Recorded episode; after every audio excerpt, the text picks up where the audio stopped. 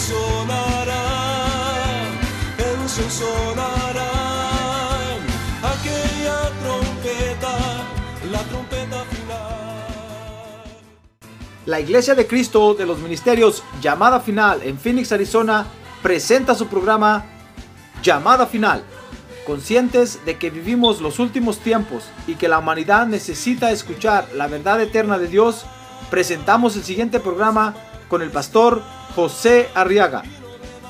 Con ustedes, el pastor José Arriaga con el mensaje de la palabra de Dios.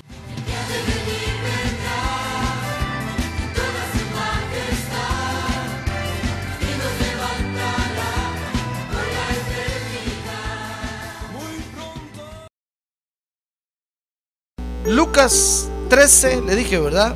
Verso 22. Dice la Biblia entonces que pasaba Jesús por ciudades y aldeas, por ciudades y aldeas, enseñando, mientras proseguía camino a Jerusalén. Y alguien le dijo, Señor, ¿son pocos los que se salvan? Y él les dijo, verso 24, esforzaos por entrar por la puerta estrecha, porque os digo que muchos tratarán de entrar y no podrán. Gloria a Dios. Muy bien. Hemos venido estudiando ahorita los martes, hermano, si usted se recuerda, las actitudes que debemos de tener para poder obtener la victoria que Dios nos da. ¿Sabe usted que Dios ya nos dio la victoria, verdad? Sí, Dios ya nos dio la victoria, hermano. Pero no la vamos a, ver ni la vamos a disfrutar en la tierra si no tenemos ciertas actitudes que Dios demanda para que nosotros podamos ver la victoria. Por ejemplo, cuando el Señor sanó aquel de la mano seca, dice la Biblia, que lo llamó al, al centro de la congregación. Fíjese, mire, mire, en primer lugar se requería de que ese hombre tuviera la mano seca. No era casualidad. Y estaba ahí entre, los que estaban ese día en el culto. El Señor Jesús llamó al de la mano seca y lo puso delante de todos. Y ahí delante de todos hizo el milagro. Imagínense que el de la mano seca hubiera dicho, no, qué vergüenza. Yo no paso al frente. Hubiera, sido un acomplejado. Hubiera, sido, hubiera estado lleno de problemas y no hubiera pasado. El Señor no lo hubiera sanado. Pero sabe, el de la mano seca pasó al frente y no le importó que todos lo vieran. Y aceptó ser sanado por Jesús. Entonces, nota, hay ciertas actitudes, hermano, que nosotros debemos de, tener para ver la victoria de Dios. ¿Usted acepta que Dios ya le dio la victoria? A ver, pregúntale que tiene al lado. ¿Usted, hermano, ya acepta que Dios ya le dio la victoria? ¿Acepta o no acepta? Muy bien, entonces hay una actitud aquí que el Señor Jesús está enseñando. Y es la actitud de, la abstinencia. Tenemos que tener actitudes de abstinencia a veces, hermano. Porque fíjese que van a haber victorias que se obtienen cuando nosotros aprendemos a, abstenernos de ciertas cosas. Que aunque, aunque parecieran que no son malas o parecieran que, que no tienen nada de malo, pero por nuestro propio bien tenemos que abstenernos. Como el ayuno, por ejemplo. Tal vez alguien dirá, no, que para qué van a ayunar, solo van a aguantar hambre. Pero es una abstinencia que es para nuestro propio bien, hermano. Amén. Muy bien, entonces hay victorias que se obtienen solo cuando aprendemos a abstenernos de ciertas cosas. Fíjese que abstinencia es la actitud que consiste en, en renunciar a satisfacer un deseo. O sea que no es renunciar a los deseos, sino que es renunciar a satisfacer un deseo. Dice el diccionario, especialmente si es en cumplimiento de un precepto religioso o moral. ¿Comprende lo que es abstinencia? Es, hermano, negarse a uno mismo, en otras palabras, pues como el Señor Jesús dijo, dijo, el que no se niegue a sí mismo no puede seguirlo a él. Es aprender a negarse a uno mismo, hermano, por nuestro propio bien, por nuestra propia edificación. El Señor Jesucristo, fíjese, en estos versos que leímos, presenta la salvación como una como como algo que podemos alcanzar mediante la abstinencia. Y no estoy hablando, hermano, únicamente de la salvación de la vida eterna. No, estoy hablando de las salvaciones que Dios a veces nos auxilia aquí en la tierra porque estamos, tenemos algún problema y viene la mano de Dios y nos libra del problema, hermano. O viene la sabiduría de Dios y nos arrebata del problema. Eso es salvación también. Dice Lucas capítulo 13, verso 22 y 24. Que el Señor Jesús presenta, fíjese, la salvación como una puerta estrecha. Dice ahí Lucas 13, 23, y alguien le dijo, Señor, ¿son pocos los que se salvan? Pensemos en algún problema, en alguna enfermedad, por ejemplo. Imagínense que alguien le hubiera dicho, Señor Jesús, son pocos los que se salvan de, la enfermedad. Y entonces el Señor les dijo, saben, esfuércense por entrar por la puerta estrecha. Porque os digo que muchos tratarán de entrar y no podrán. Entonces el Señor presenta, fíjese, la salvación aquí como una puerta estrecha, como figura de la abstinencia. Como que el Señor Jesús dijera, muy bien, eh, te vas a salvar de esa enfermedad si, aprendes a guardar dieta. La dieta es una puerta estrecha, hermano. Perdón. ¿A quién le va, le va a gustar dejar de comer? ¿A quién le va a dejar, eh, le va a gustar, perdón, dejar de algún platillo sabroso porque tiene que abstenerse a fin de poder dominar la enfermedad que lo está acosando. Esa es una puerta estrecha, hermano. Entonces Jesús dijo, miren, quieren ver la salvación, métanse por la puerta estrecha. El Señor Jesús presenta, nota, nota eso conmigo o no. La salvación como una puerta estrecha. Y dijo en el verso 24, capítulo 13, que hay que esforzarse por entrar por la puerta estrecha. Dice ahí, porque os digo que muchos tratarán de entrar y no podrán. Todos, quieren tener victorias, hermano, pero por puertas anchas, como nochón. Si ya lo dice el dicho, el que quiere celeste, que qué? Que le cueste, hermano. El que quiere celeste, que le cueste. Nosotros queremos celeste, pero quisiéramos que no nos costara nada. Nosotros queremos adorar a Dios y queremos que no nos cueste ni siquiera levantar los brazos, hermano. Queremos hacer tantas cosas para Dios, pero quisiéramos que la puerta fuera amplia, ancha. No, hermano, a veces la puerta es eh, la puerta es estrecha, mejor dicho, no a veces, siempre es estrecha.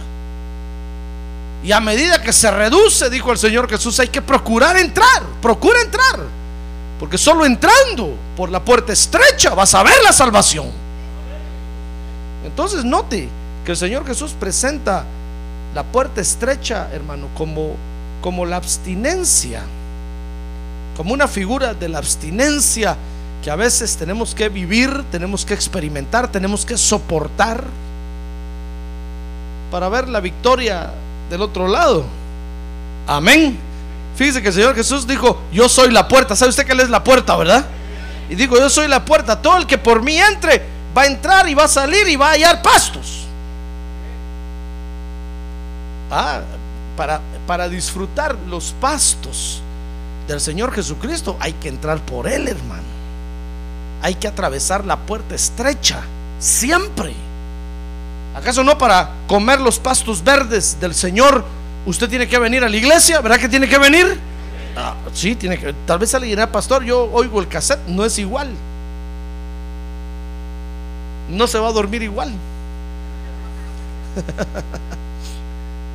que estando en vivo, directo y a todo color aquí.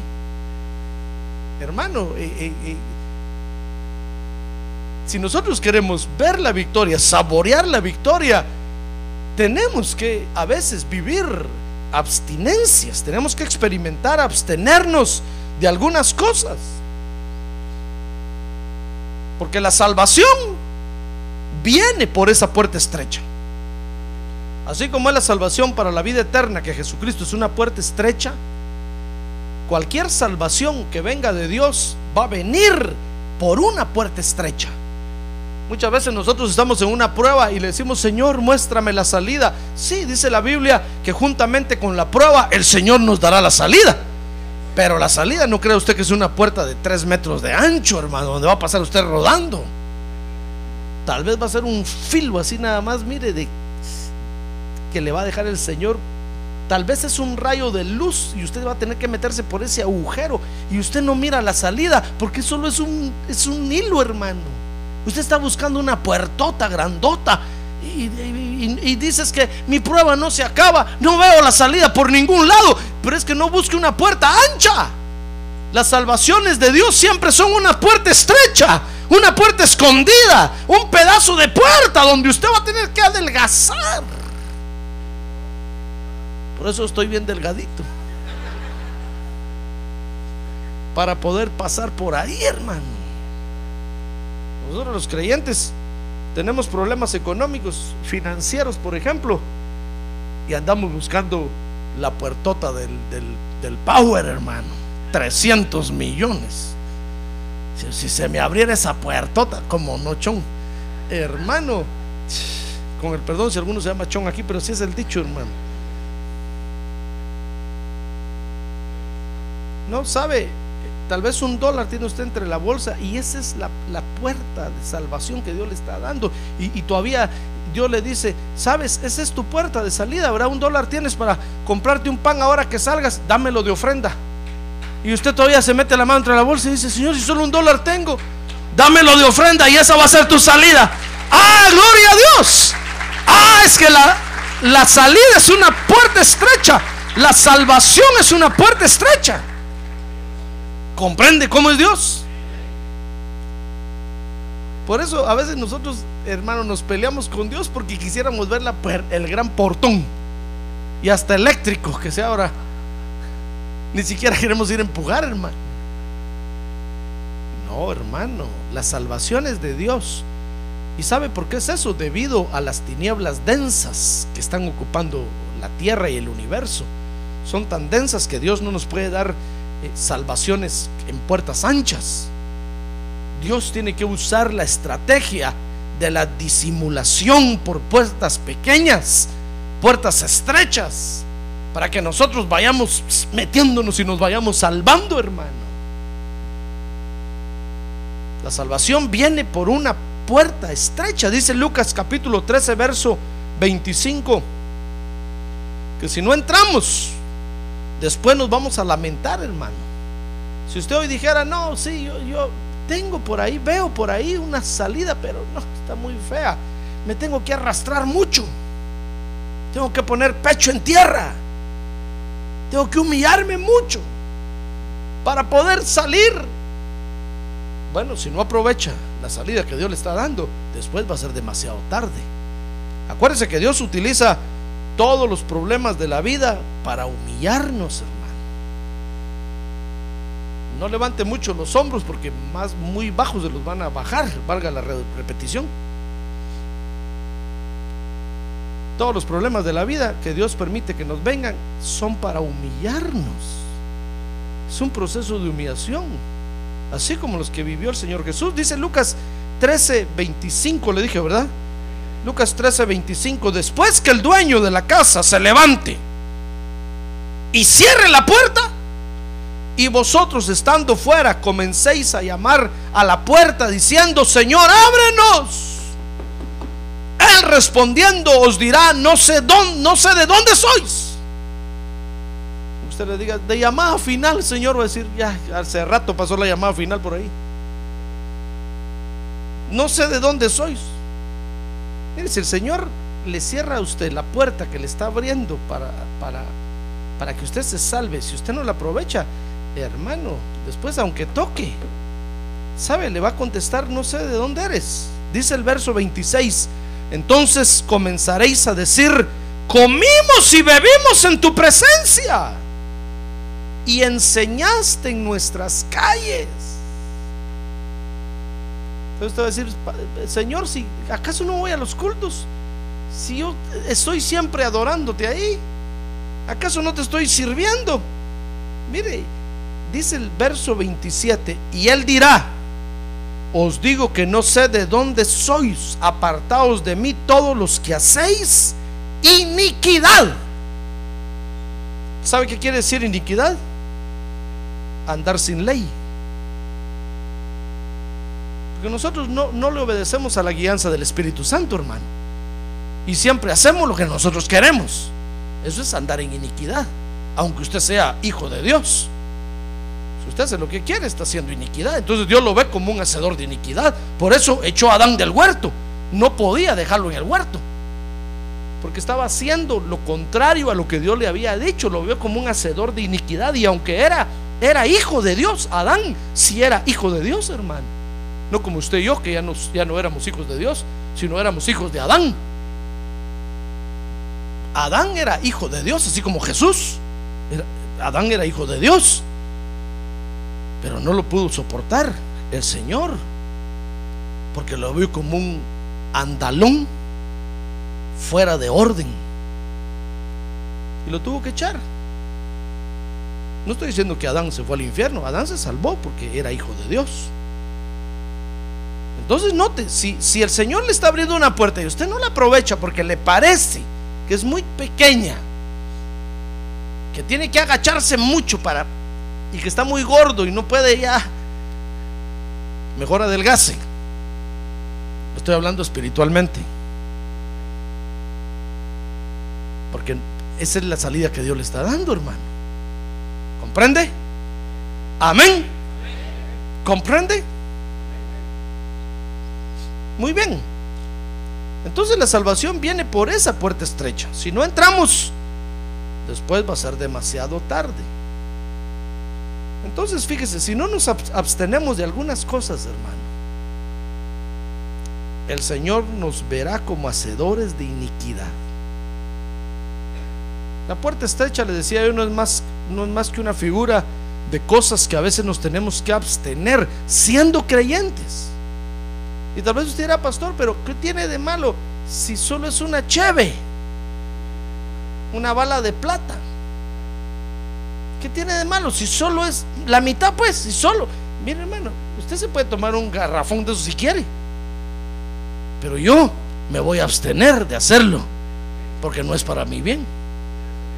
¿Se da cuenta? Usted dirá, pastor, pero si hasta medicinales. Si me tomo medio, medio bote cada día, la levadura de cerveza es medicinal. Bueno, hágalo. Pero no, la, no es la puerta estrecha, seguramente que Dios está, le está poniendo por delante, hermano. ¿Se da cuenta? ¿Comprende? ¿Comprende lo que el Señor está enseñando aquí? En este pasaje cuando le habló a los discípulos. La salvación viene por una puerta estrecha, hermano, que es figura de lo que a veces nos tenemos que abstener con todo el dolor, dolor de nuestro corazón. Tal vez es algo, como decía el apóstol Pablo, tal vez es algo lícito, tal vez es algo eh, no malo, pero nos tenemos que abstener, hermano. Mire, el Señor Jesús en San Juan 17, usted lo puede leer, le decía, Padre, yo me santifico por estos que me están siguiendo, me santifico. Como diciendo, Padre, yo por mí no me santifico, por estos, por culpa de estos, me santifico. ¿Ya ve? ¿De cuántas cosas se tuvo que abstener el Señor Jesús, hermano? Porque había, había quienes lo estaban siguiendo y lo estaban viendo. Ahora, quiero que vea entonces conmigo unos ejemplos de la actitud de abstinencia que debemos de tener como medio que Dios usa para que obtengamos la victoria. ¿Quiere usted obtener la victoria?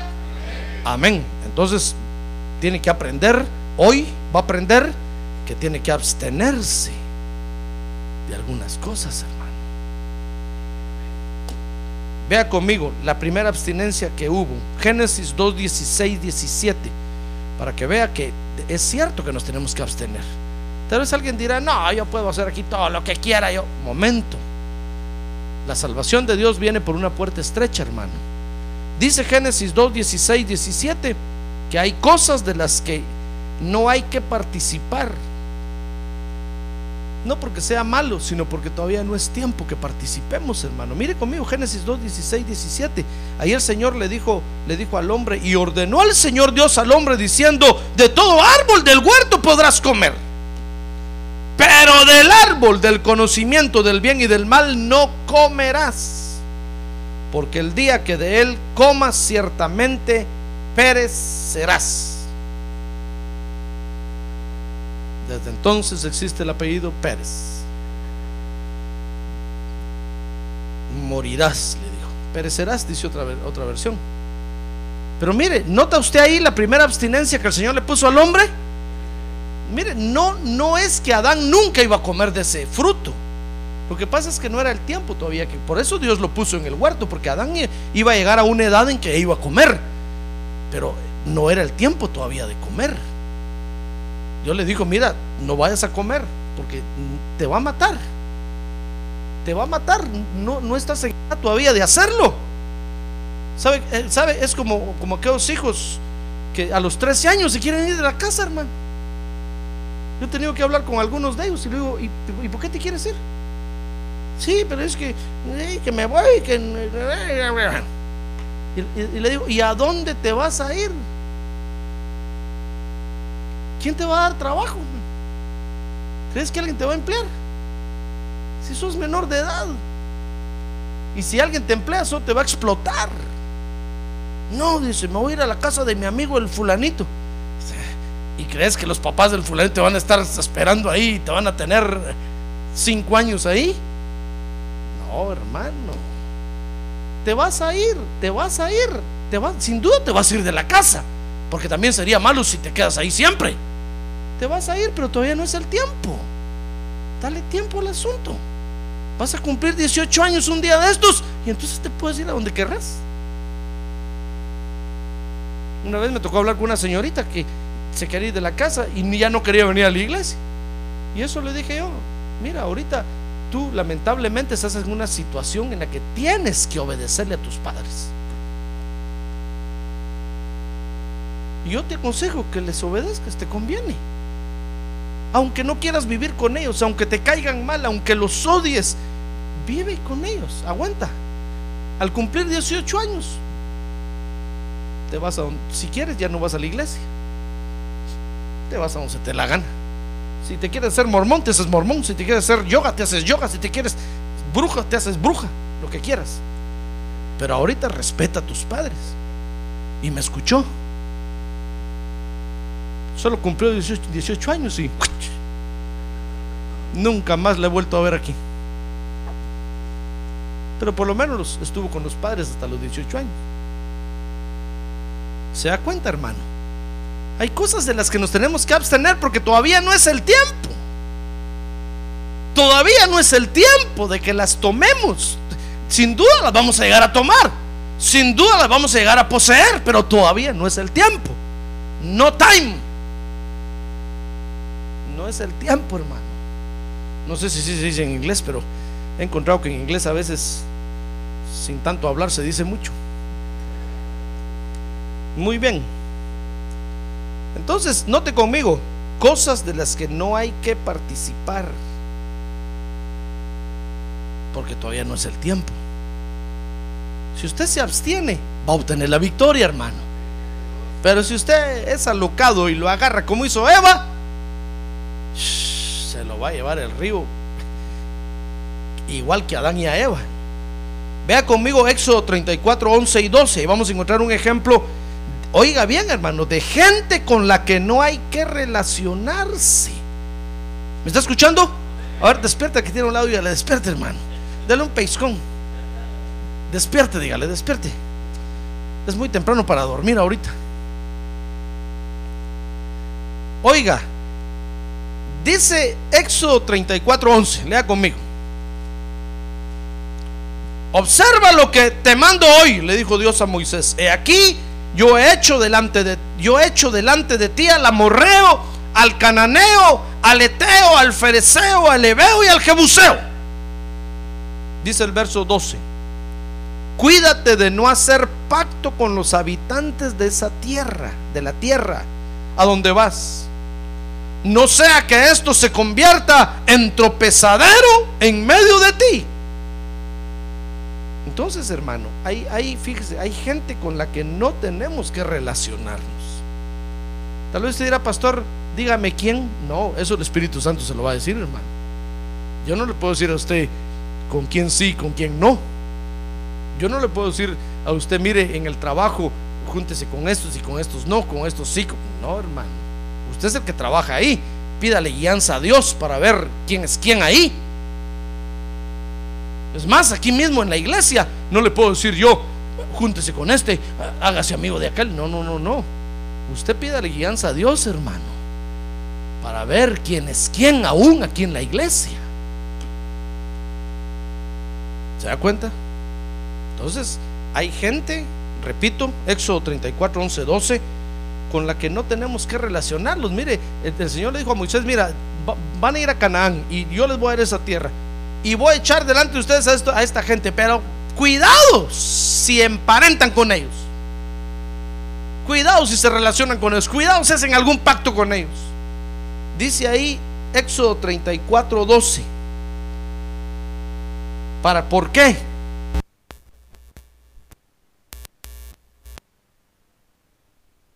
¿Ve que no está aquí? ¿O, no, ¿O me escuchan bien o no me escuchan? ¿O soy yo el que no me escucho bien aquí? ¿Me escuchan bien? Ah, bueno. Dice el verso 12. ¿Por qué razón no deben de, de, de, relacionarse con esa gente? ¿Por qué?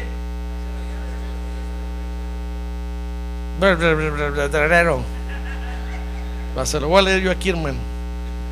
Dice, no sea que esto se convierta en tropezadero en medio de ti.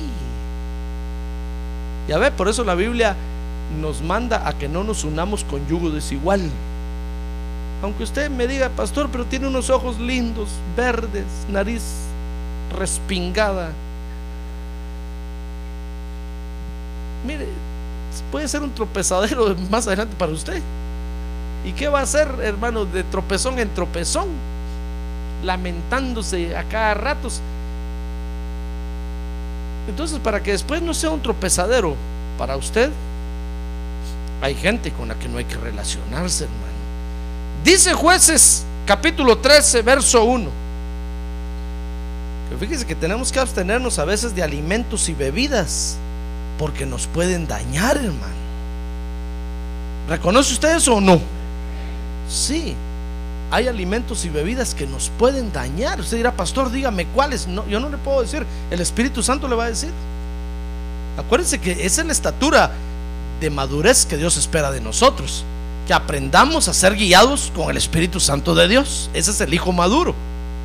Entonces aprenda usted, hermano, crezca. Y aprenda a ser guiado. Tal vez usted dirá, bueno, voy a, voy a, voy a dejar guiar. A ver, voy a tomar esta bebida. Tómesela si le hace mal es porque no escuchó la voz del Espíritu Santo. Pero con eso va a aprender a que ya no debe de beber esa bebida. ¿Comprende lo que le digo? Entonces, vea conmigo alimentos y bebidas que nos pueden dañar. Jueces 13, verso número 1, ahí iban a ser Sansón. Dice que los hijos de Israel volvieron a hacer lo malo ante los ojos del Señor y el Señor los entregó en manos de los filisteos por 40 años. Y había un hombre de Sora, de la familia de los Danitas, el cual se llamaba Manoa.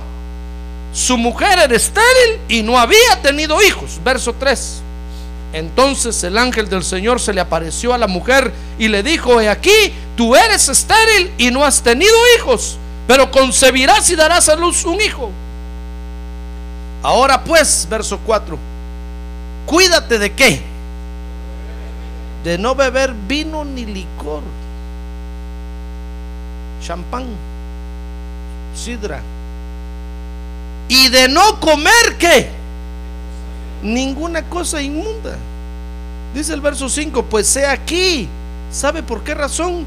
Porque concebirás y darás a luz un hijo. No pasará navaja sobre su cabeza porque el niño será nazareo.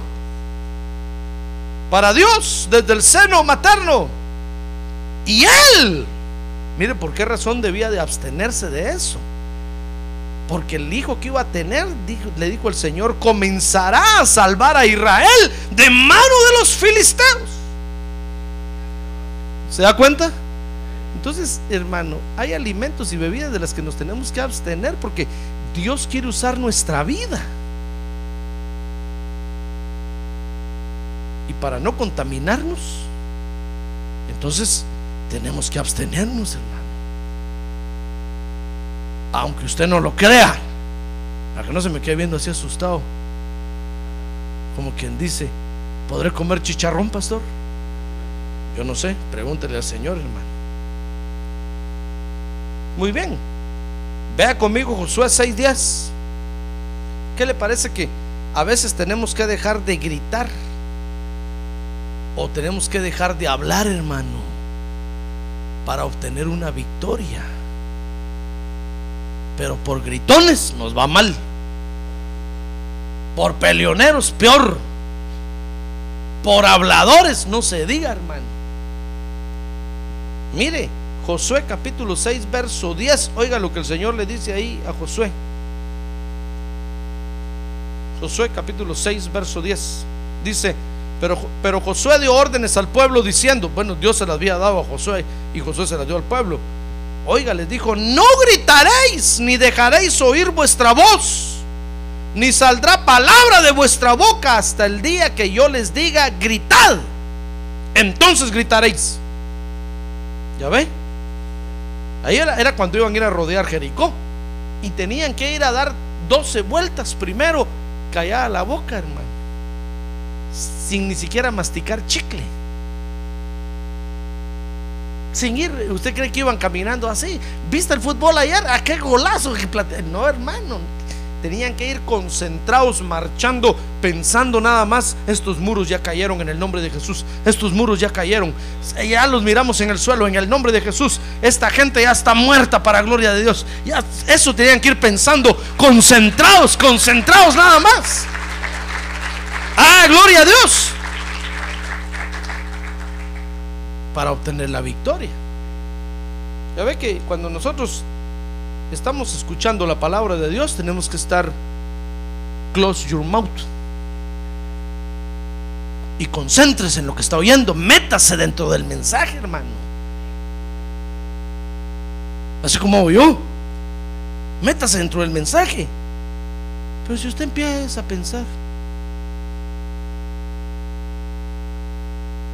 este techo le falta pintura.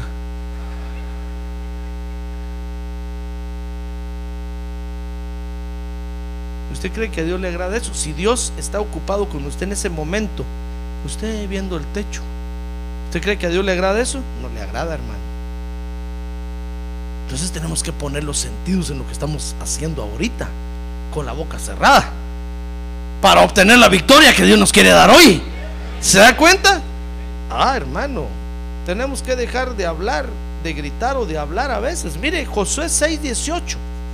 ¿Qué le parece que hay cosas que no debemos de tocar, hermano? ¿Y sabe por qué? Porque dice la Biblia ahí que están bajo maldición.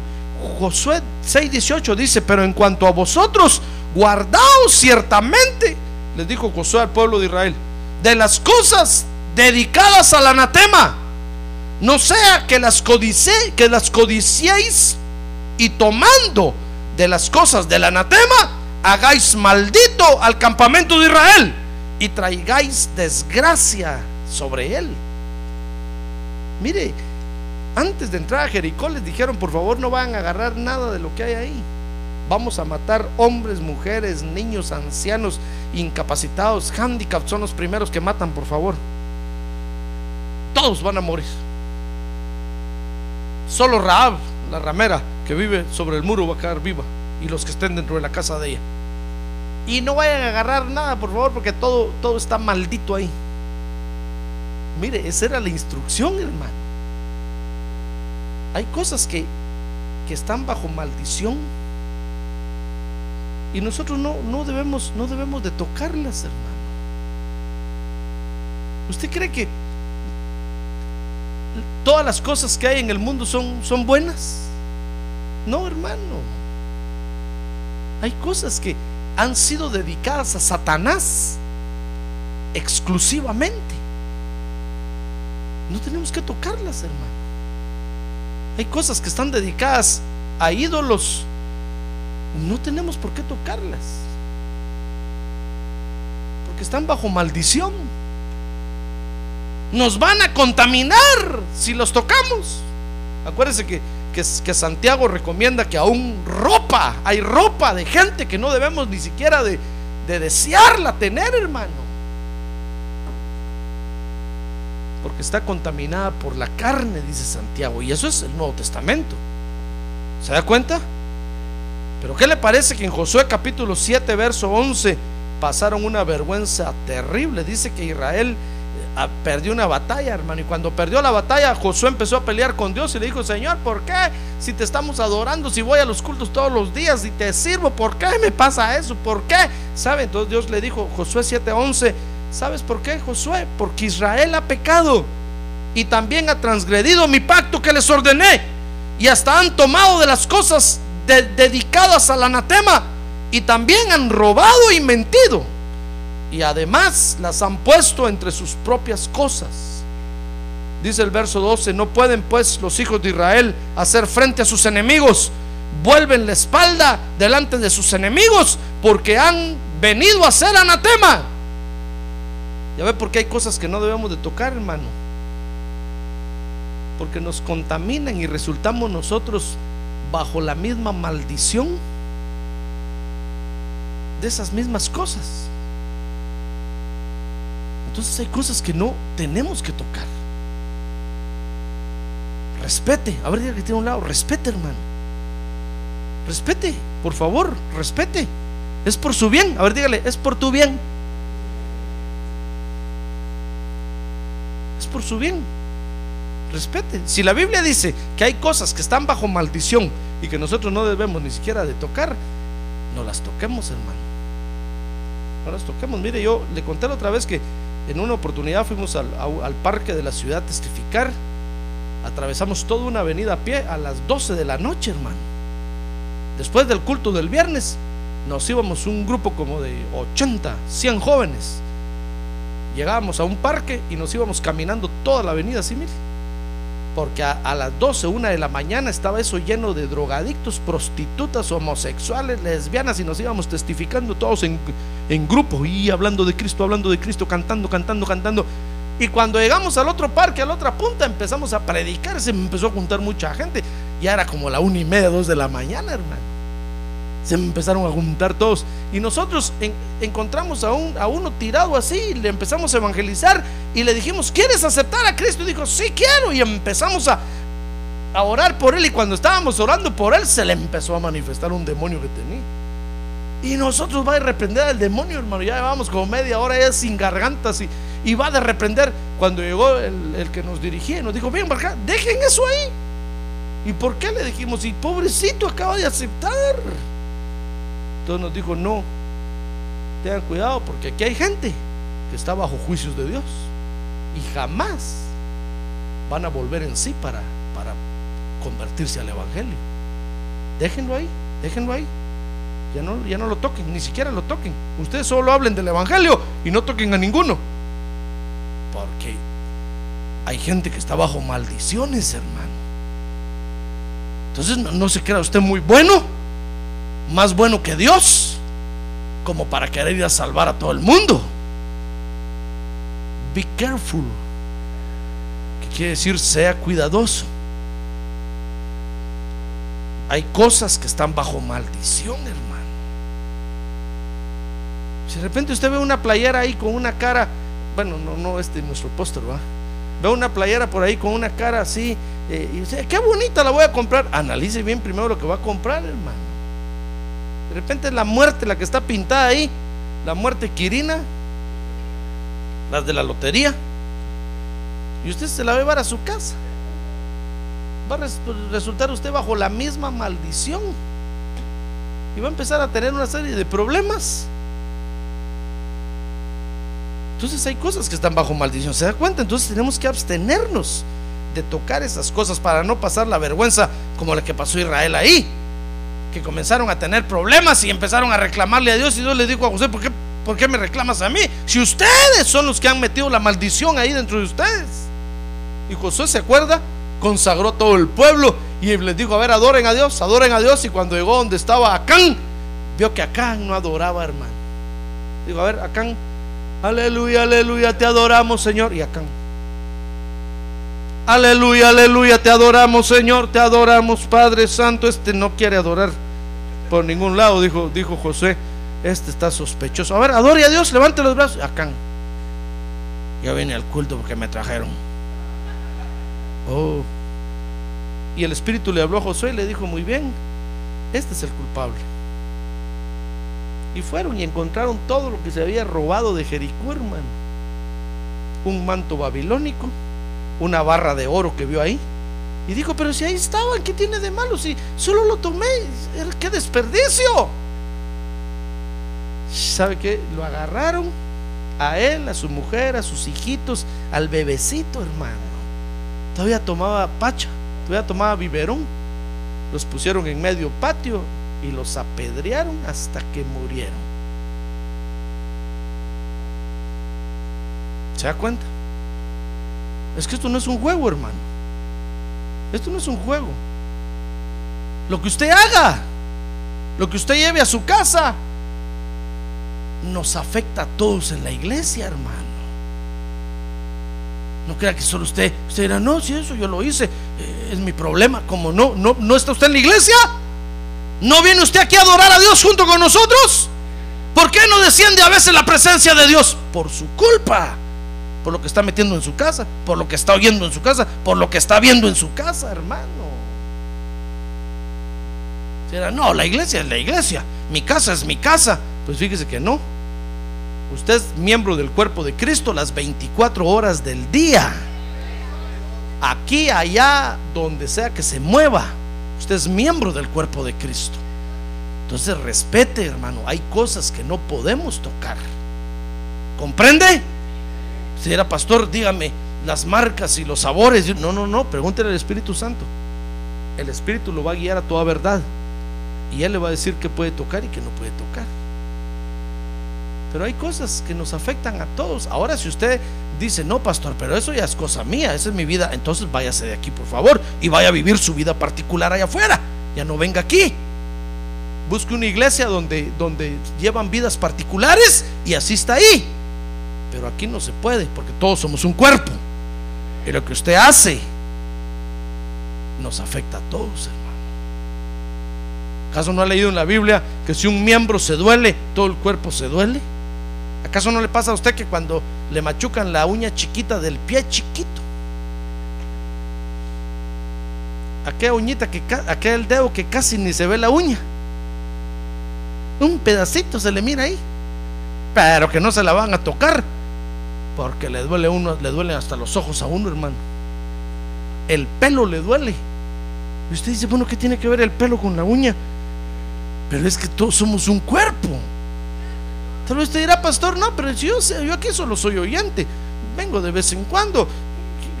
Si me pasa algo a mí, ¿qué les puede doler a ustedes? Nos va a doler. Y mucho. Si usted está viniendo aquí, usted es de aquí. Ahora, si no es de aquí, ¿qué está haciendo aquí, hermano? ¿Comprende? Porque nos duele, nos afecta lo que usted hace, nos afecta, hermano.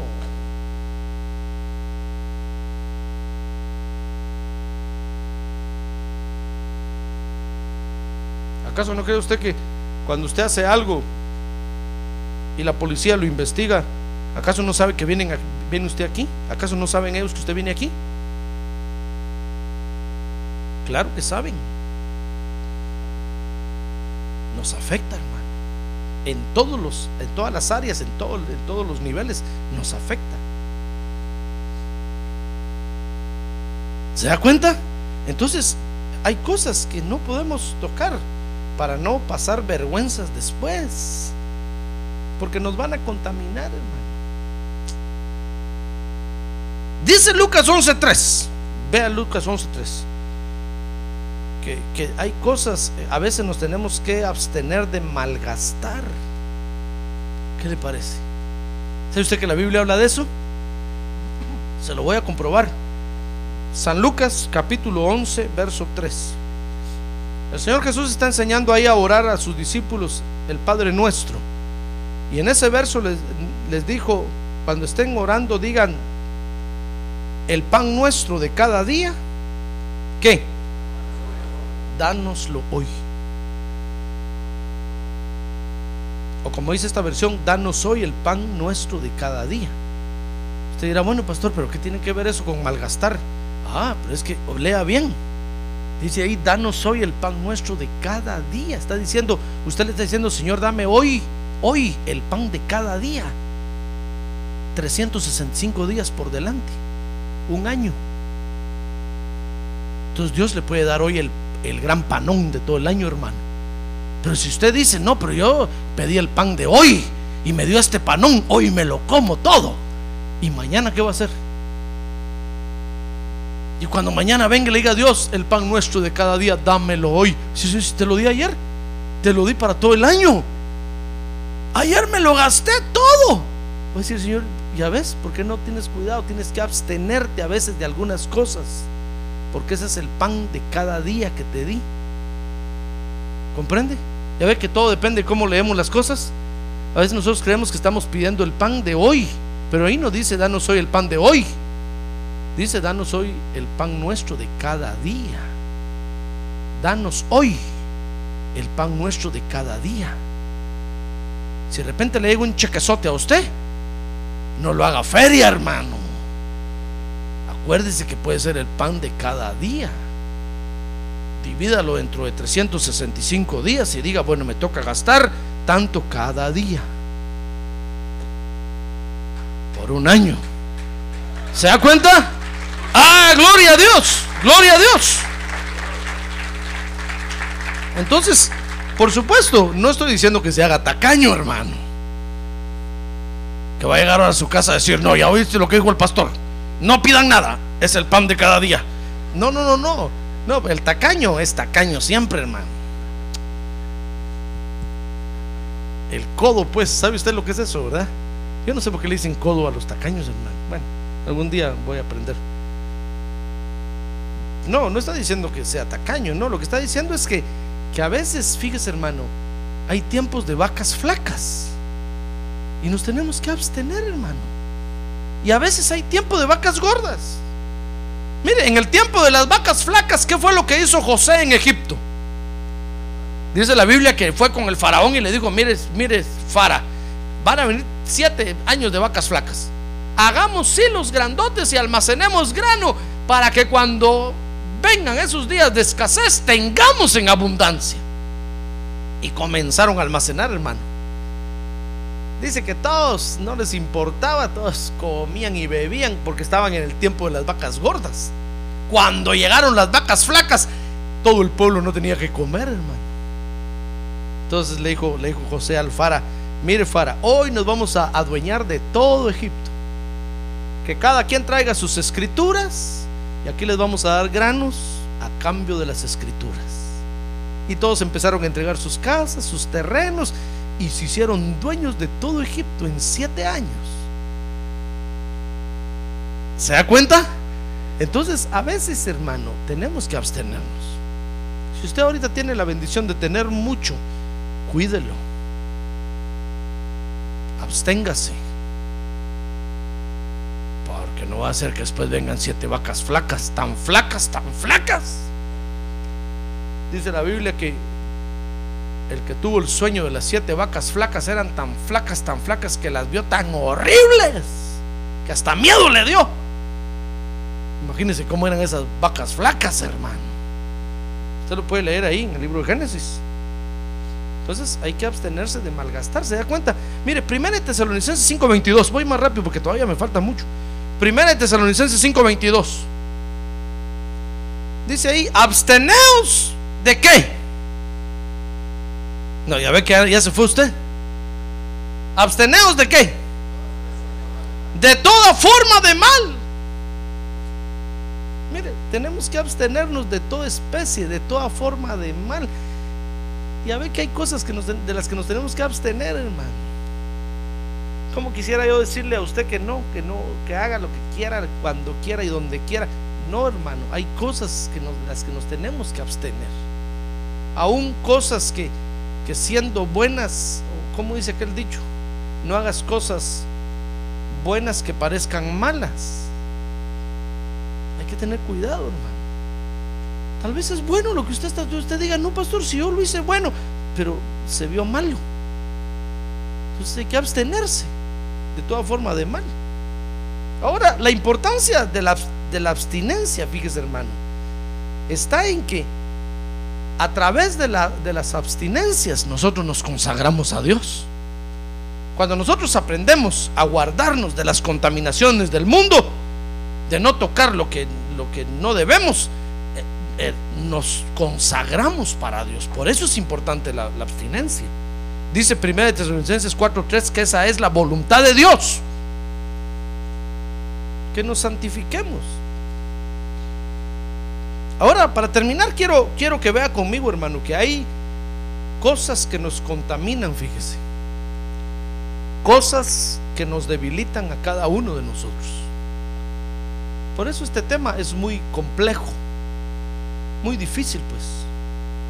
Porque hay cosas de las que usted se tiene que abstener. Tal vez no yo. Pero hay cosas también de las que todos juntos nos tenemos que abstener como iglesia. Y quiero que la vea conmigo. Primero dice 1 de Tesalonicenses 5:21, ahí están las cosas que nos debilitan a cada uno, hermano.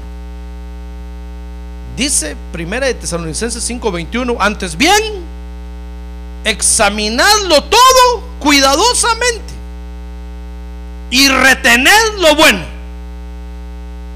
Entonces usted, usted tiene que examinar todo con mucho cuidado porque usted ahora es, una, es un ser especial.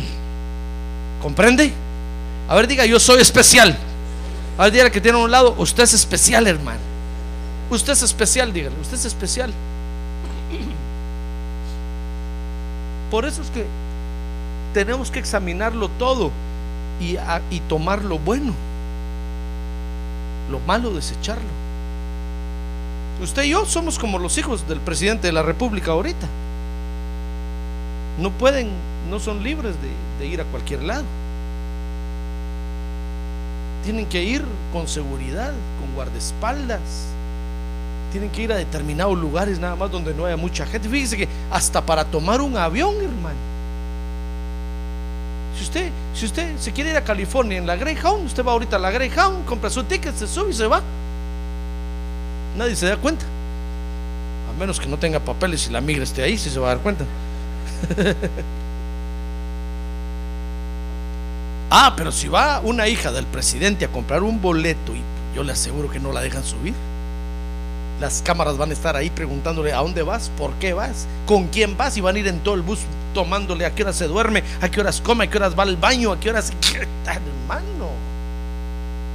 Por eso no son libres, porque son personas especiales, son VIP. Very important person. Así somos usted y yo, somos VIP para Dios somos personas muy importantes. Entonces tenemos que andar con cuidado. Usted no es como la gente ahorita allá afuera en el mundo. La gente afuera en el mundo que hace micos y pericos, como decimos hermano, allá afuera. Nadie se da cuenta. Se suben al techo, se desnudan en el techo, tiran la ropa para abajo, se queman ahí, hacen lo que quieren. Pero no lo va a hacer usted porque se hace un escándalo terrible, hermano. Lo sabe todo el mundo ya. ¿Se da cuenta? A ver, diga, yo soy especial. Somos especiales. Entonces, tenemos que examinarlo todo y retener lo bueno, hermano. Tenemos que abstenernos de muchas cosas. Porque son cosas que nos dañan. Porque somos muy especiales. Y, dice entonces Hechos capítulo 15. Ahí están las cosas que nos debilitan a todos juntos.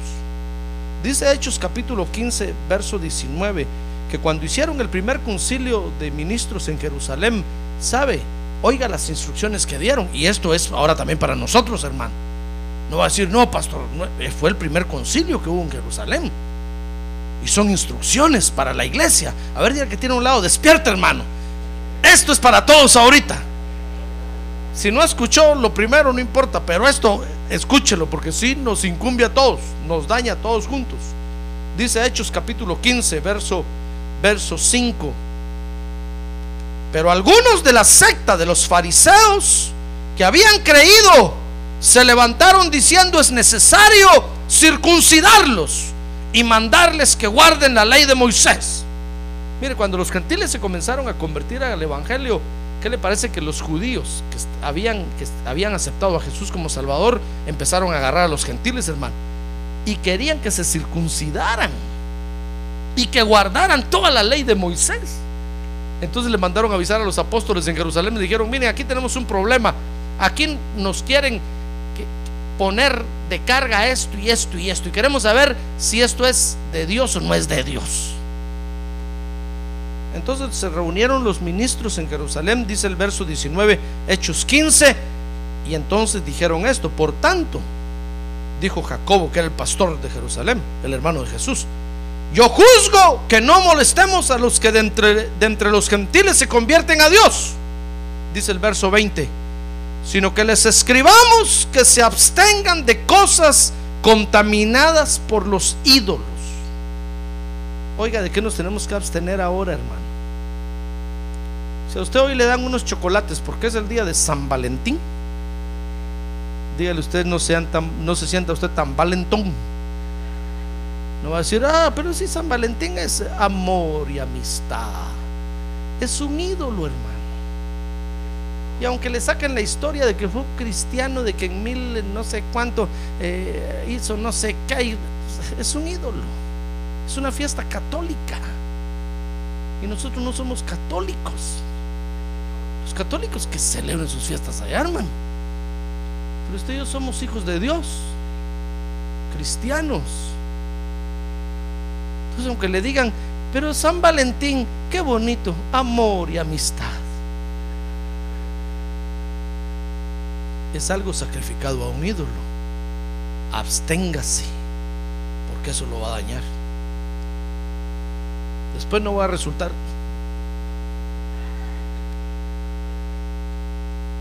Y a la hora que yo lo libere, va a vomitar los chocolates ahí, hermano, con el perdón suyo, pues así son las liberaciones.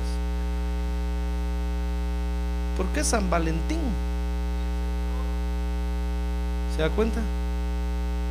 Entonces, ¿de qué nos tenemos que abstener? De cosas sacrificadas, cosas contaminadas por los ídolos. Mejor mañana vaya y compre su cajona de chocolates así, cómasela. Dentro de ocho días vaya y compre dos y cómaselas. Pero ¿por qué tiene que ser precisamente este día, hermano? Si usted, quiere, si usted quiere eh, congraciarse con alguien, si usted quiere halagar a alguien, tantos días que tiene el año para que lo invite a comer, para que le dé una muestra de afecto. ¿Por qué tiene que ser este día cuando el mundo está sacrificándole a un ídolo, hermano? ¿Se da cuenta? Entonces hay cosas de las que nos tenemos que abstener. It's true. Y es real. Dice ahí Hechos 15:20 que en este primer concilio dijeron que se abstengan de cosas contaminadas por los ídolos. Primero, que se abstengan de fornicación.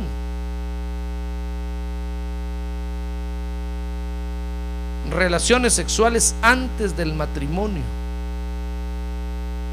inmoralidades sexuales dentro del matrimonio. Eso se llama fornicación.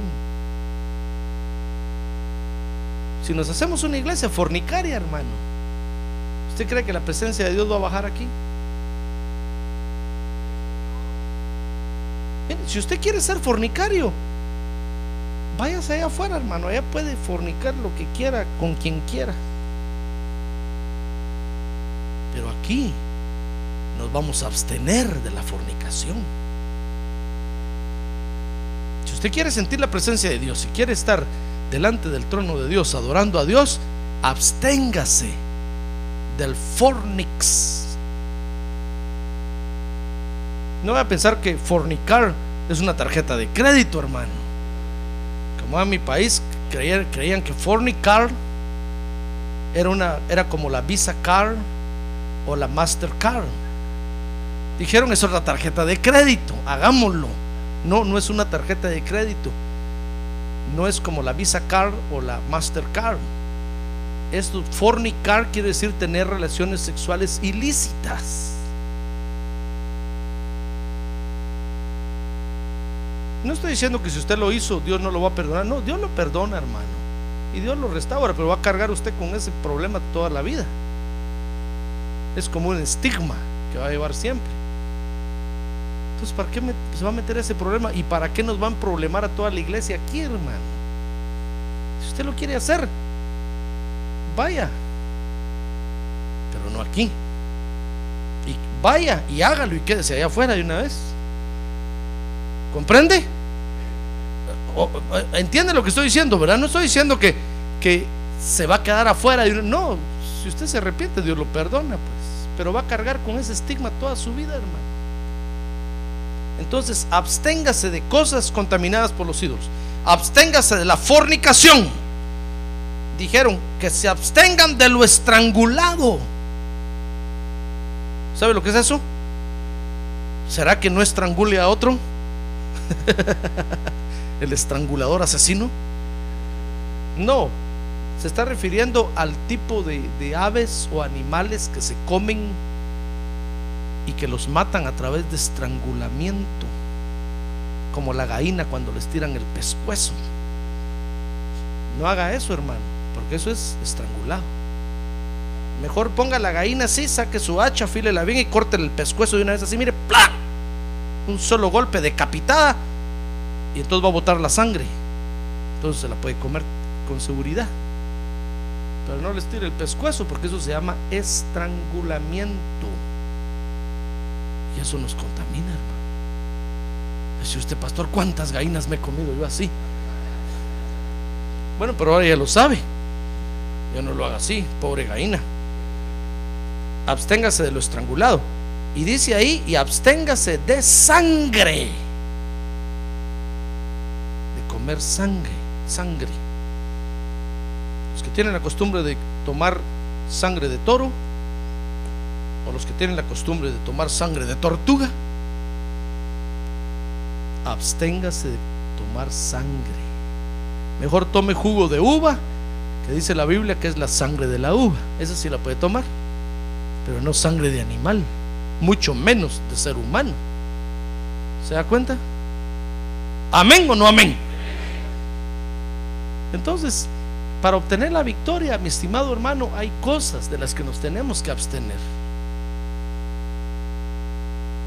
Porque si no nos abstenemos, nos vamos a contaminar y nunca vamos a ver la victoria de Dios. Vamos a pasar sobre la tierra contaminados, emproblemados, contristados, atormentados por los demonios por todas partes. Y la victoria de Dios, nunca la vamos a ver. Entonces, hay cosas de las que nos tenemos que abstener. Hay cosas de las que yo, José Arriaga, me tengo que abstener porque me dañan por causa de las debilidades que tengo. Así hay cosas que usted, ponga su nombre ahí, se tiene que abstener. Yo no sé cuáles, pero usted las sabe. Absténgase, por favor, absténgase. Tal vez pasar frente a un cine a mí no me daña y a usted lo daña. Entonces usted dé la vuelta por allá, por favor. No pase por aquí, yo sí puedo. Usted no. A mí no me daña, pero usted tal vez sí. Ahora, hay cosas que nos tenemos que abstener todos juntos, hermano. Como estas cuatro cosas, le dije, ¿verdad? ¿Cuáles son? De lo de lo sacrificado a los ídolos, de fornicar, Cuando le ofrezcan esa tarjeta de crédito, y usted no, no, muchas gracias, no. Prefiero la Visa Card o la Mastercard. Esa no la quiero.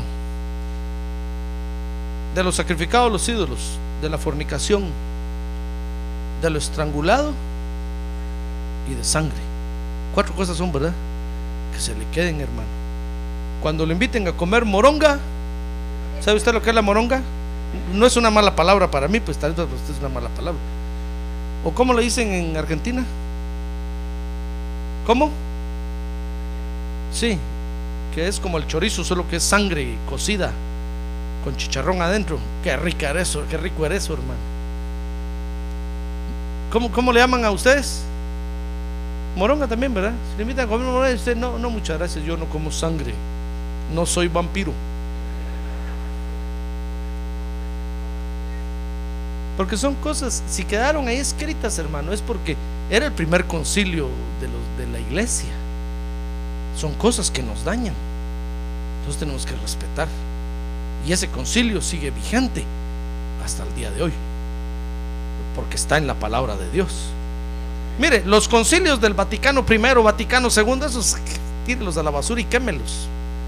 Pero este concilio, que fue el primero que hubo, este está escrito en la palabra de Dios, hermano.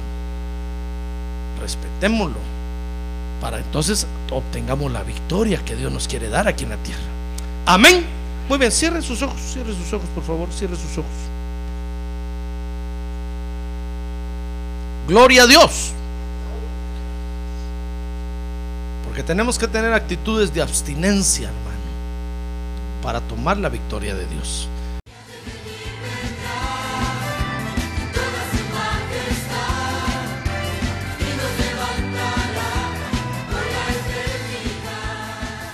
La Iglesia de Cristo de los Ministerios, llamada final en Phoenix, Arizona, cumpliendo con la comisión de Joel 2.1, presentó su programa, Llamada Final.